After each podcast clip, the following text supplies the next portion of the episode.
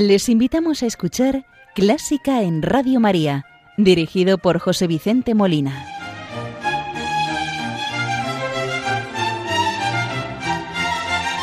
Muy buenas noches, queridos oyentes de Radio María. Les saluda José Vicente Molina, quien los va a acompañar en el programa de hoy, domingo 17 de septiembre de 2023. Hoy finalizamos el curso haciendo un repaso de las celebraciones musicales más destacadas del mismo. Para ello contamos con una invitada, la joven Carmen Otero Molina. Buenas noches, Carmen. Buenas noches, abuelo.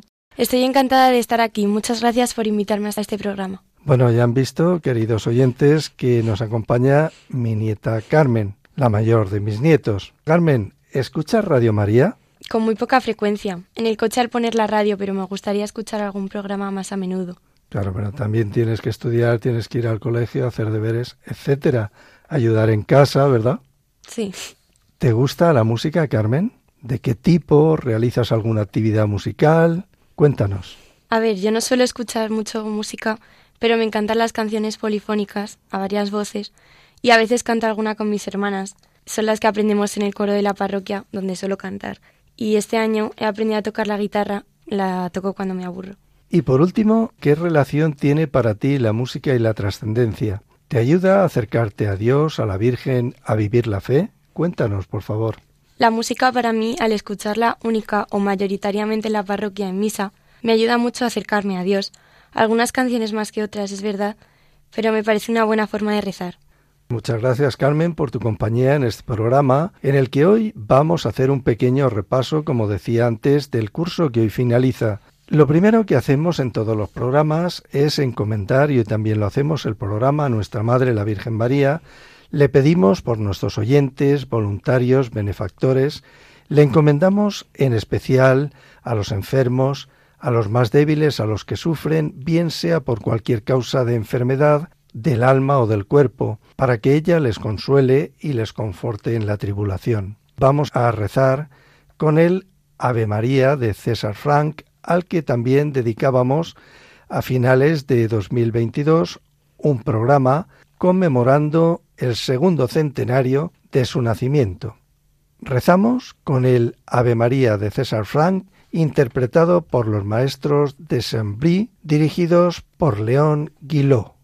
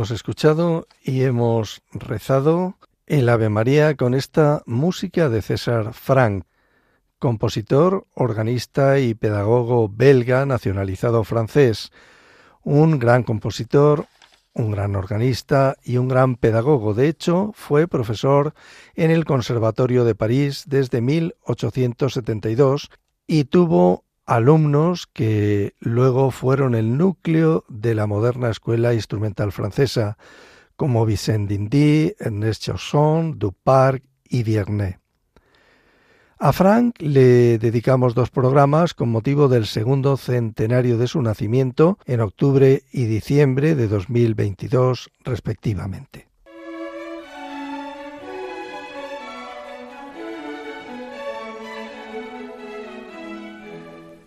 Buena música para encontrarse con la suprema belleza que es Dios. Clásica en Radio María.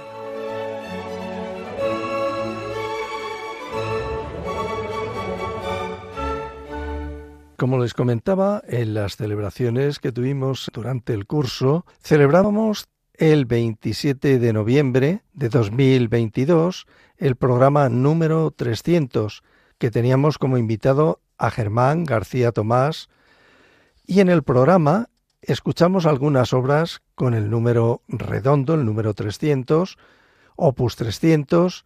En 2023, en abril, celebrábamos a Federico Mompou, nacido en Barcelona en 1893 y fallecido en 1987, al cumplir el 130 aniversario de su nacimiento. Mompou concentró toda su actividad profesional en la composición. Escribió básicamente obras para piano. Se dejó influir por las ideas de Debussy y Eric Satie, que se basaban en la fusión de los conceptos de expresividad y simplicidad, y a menudo también incluyó temas propios del cancionero popular catalán que él distorsionó y adaptó a su particular estética musical.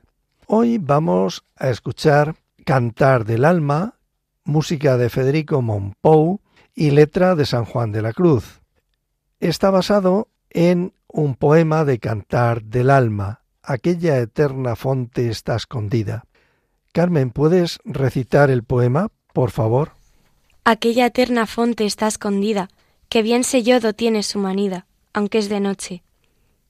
Su origen no lo sé, pues no le tiene, mas sé que todo origen de ella viene, aunque es de noche. Sé que no puede ser cosa tan bella, y que cielos y tierra beban de ella, aunque es de noche. Bien sé que suelo en ella no se halla, y que ninguno puede vadealla, aunque es de noche. Su claridad nunca es escurecida, y sé que toda luz de ella es venida, aunque es de noche. Sé ser tan caudalosas sus corrientes, que infiernos cielos riegan, y las gentes, aunque es de noche. El corriente que nace de esta fuente, bien sé que es tan capaz y tan potente, aunque es de noche. El corriente que de estas dos procede, sé que ninguna de ellas le precede, aunque es de noche. Acuesta eterna fuente está escondida, en este vivo pan por darnos vida, aunque es de noche. Aquí se está llamando a las criaturas, porque de esta agua se arten aunque a oscuras, porque es de noche. Aquesta viva fuente que deseo, en este pan de vida yo la veo, aunque es de noche. Vamos a escuchar Cantar del Alma, música de Federico Mompou, letra de San Juan de la Cruz, al coro de cámara del Palau de la Música Catalana, dirigido por Jordi Casas, al piano Josep Surinach.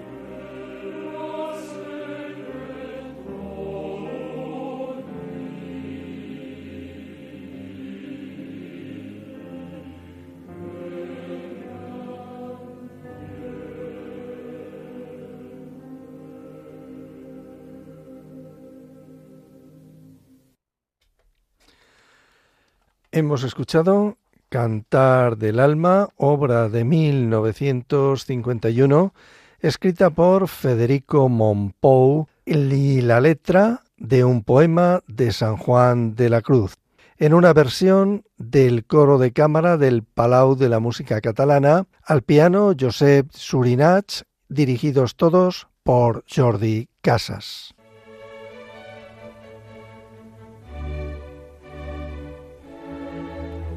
Están escuchando Clásica en Radio María con José Vicente Molina.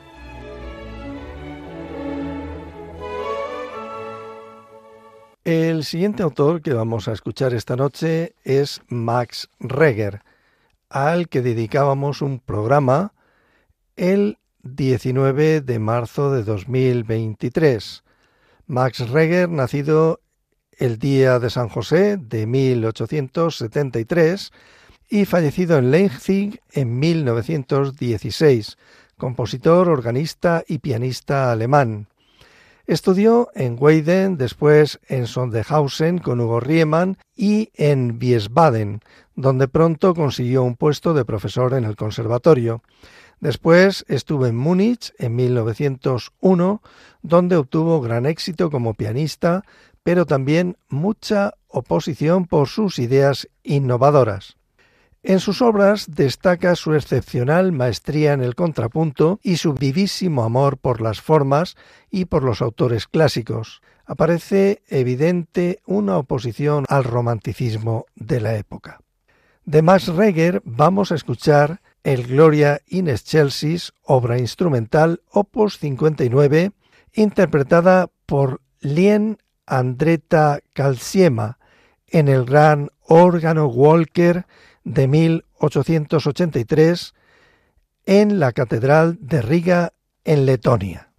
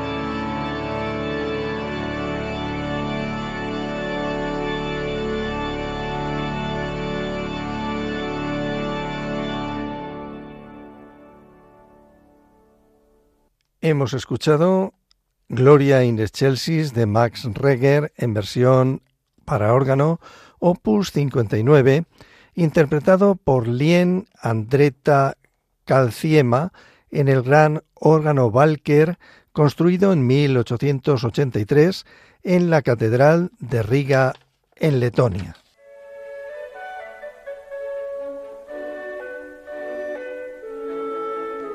Conoce los periodos de la música culta, desde la Edad Media, Barroco, Romanticismo, hasta el presente siglo XXI. Escucha Clásica en Radio María con José Vicente Molina.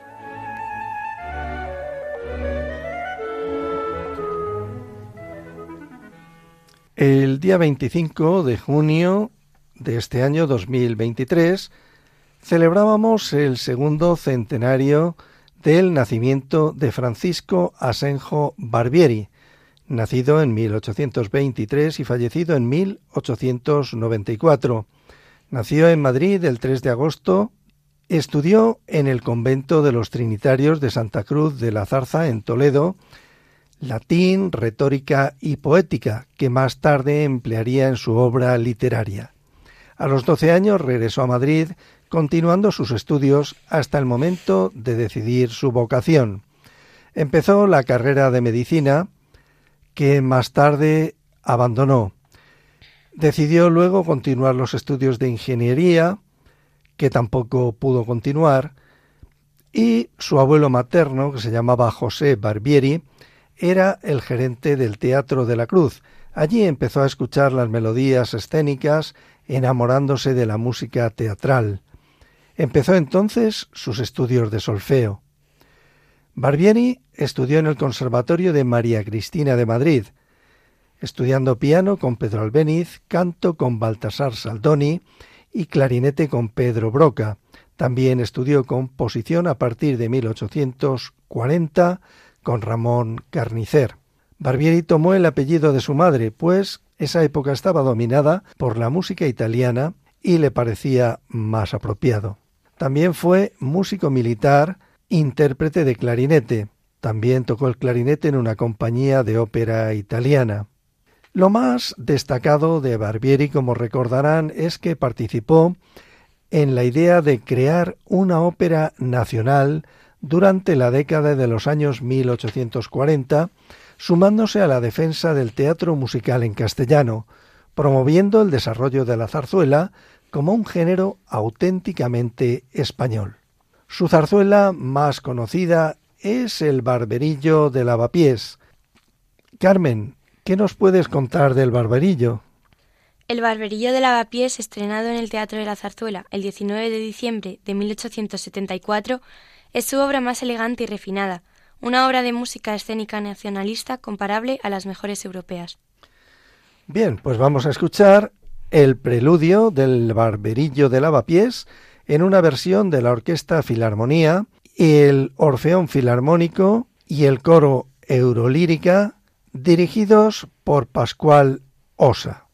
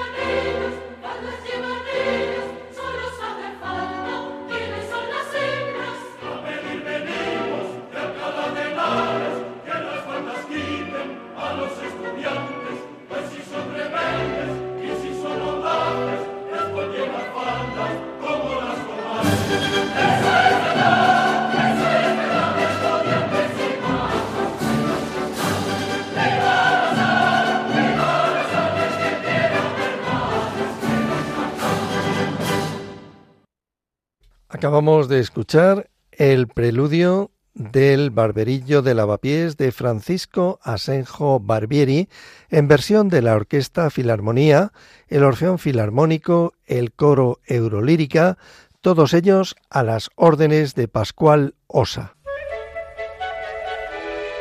¿Te gusta la música clásica? Si tienes alguna sugerencia o quieres hacer una consulta, puedes escribirnos a clásica en Radio María 2 arroba radiomaria.es. Y si quieres volver a escuchar este programa, puedes pedirlo llamando al teléfono del oyente 91 822 8010. También lo tendrás disponible en el podcast de Radio María, www.radiomaria.es. El 9 de julio de este año celebrábamos el centenario del nacimiento de Tomás Bretón, otro de los compositores que se empeñaron y que lucharon porque hubiese una ópera española. Bretón nació en Salamanca en 1850 y falleció en Madrid en 1923. Nació en una familia de origen humilde, hijo de Antonio Bretón, sus padres eran panaderos. Comenzó sus estudios musicales en la Escuela de Nobles y Bellas Artes de San Eloy, Pronto comenzó a tocar en cafés, bailes e iglesias y también en el Teatro del Hospital de la calle de la Alegría, a cuya orquesta se incorporó con solo doce años, acompañando en las zarzuelas y óperas y en dos años llegó a ser el concertino. Hoy vamos a escuchar de Tomás Bretón una de sus páginas más conocidas, La verbena de la paloma.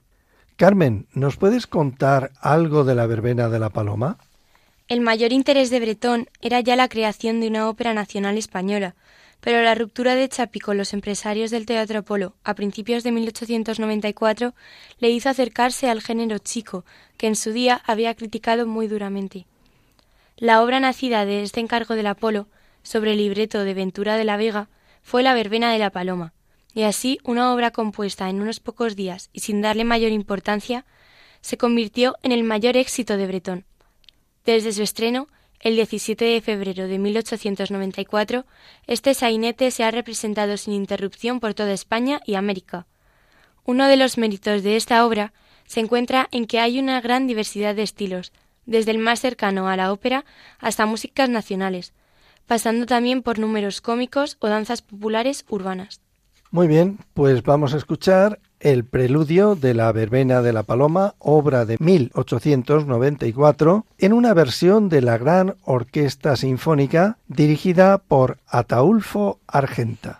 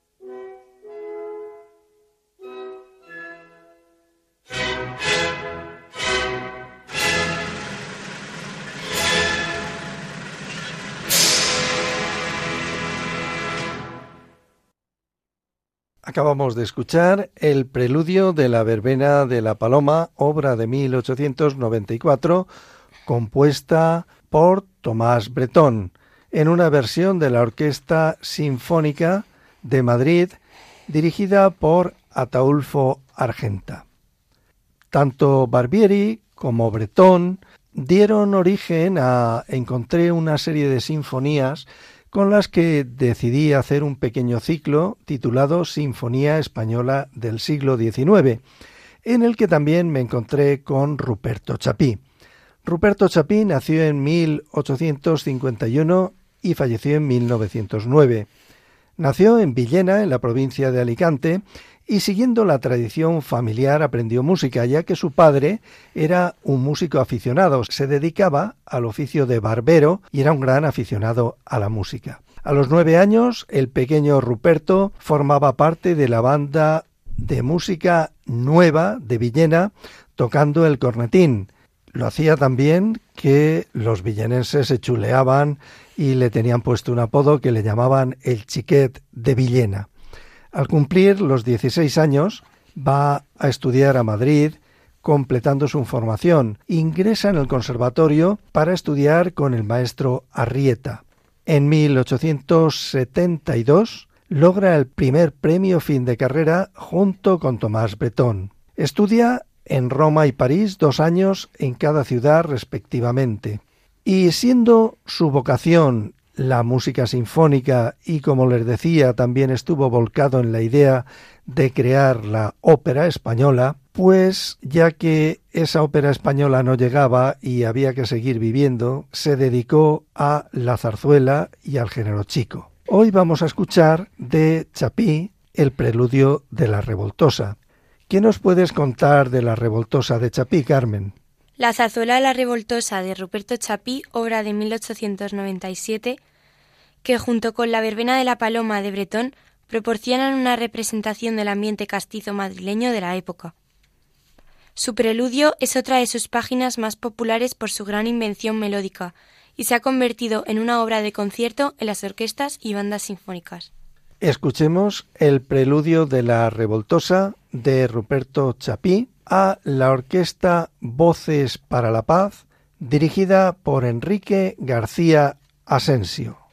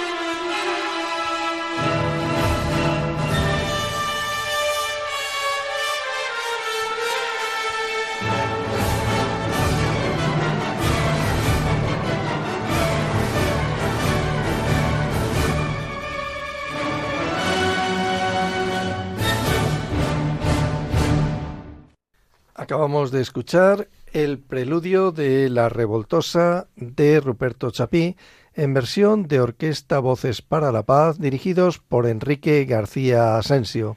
Y ya en este último tramo del programa vamos a escuchar una obra que se quedó en el tintero cuando tuvimos el programa de Valentín de Zubiaurre, que fue el 20 de agosto de este año. Zubiaurre lo encuadramos también en los tres programas de la Sinfonía Española del siglo XIX.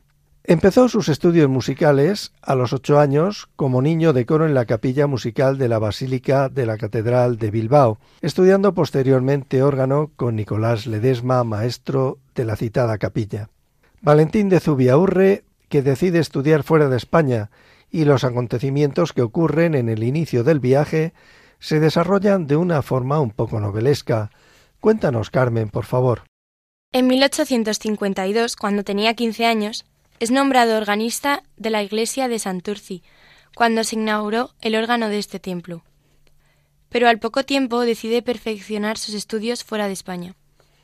En un principio había pensado viajar hacia Buenos Aires, embarcando en el puerto de Burdeos, pero perdió el barco. Decidido a marchar, embarcó en el primero que salía con destino americano. Así zarpó destino a Venezuela, desembarcando en el puerto de La Guaira en 1853. Primero en La Guaira y después en Caracas, se ganaba la vida trabajando como concertista de piano y como profesor. Regresó a España en 1861 y, aconsejado por su maestro Nicolás Ledesma, ingresó en el Conservatorio de Madrid estudiando con Hilarón Eslava.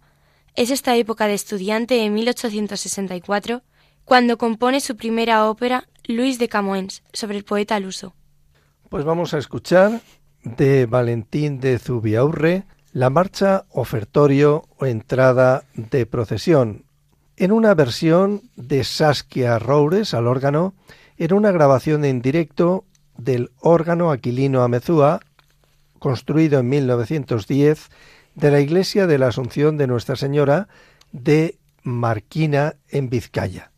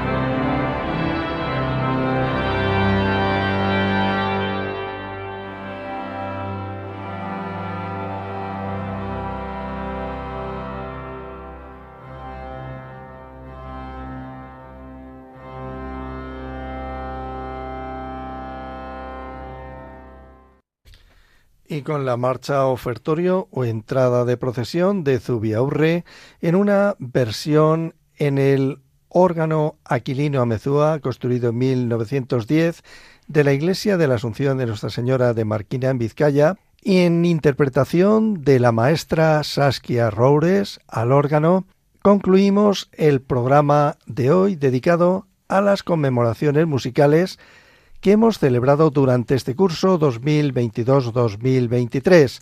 El próximo programa, si Dios quiere, el 1 de octubre, les avanzaremos la programación y novedades para el curso 2023-2024. Les hemos acompañado Carmen Otero Molina, mi nieta, a quien damos las gracias por su colaboración y compañía. Muchas gracias, Carmen. A ti por invitarme, abuelo. Me ha gustado mucho venir aquí. Hasta otro día. Bueno, pues otro día te invitaré. Te tomo la palabra. Y a todos ustedes, queridos oyentes, les deseamos que hayan disfrutado del programa y que la música que hemos puesto y los comentarios hayan sido del interés y agrado de todos ustedes. Esperamos contar con su audiencia en el próximo programa, el 1 de octubre, como les decía. Muy buenas noches y que Dios los bendiga.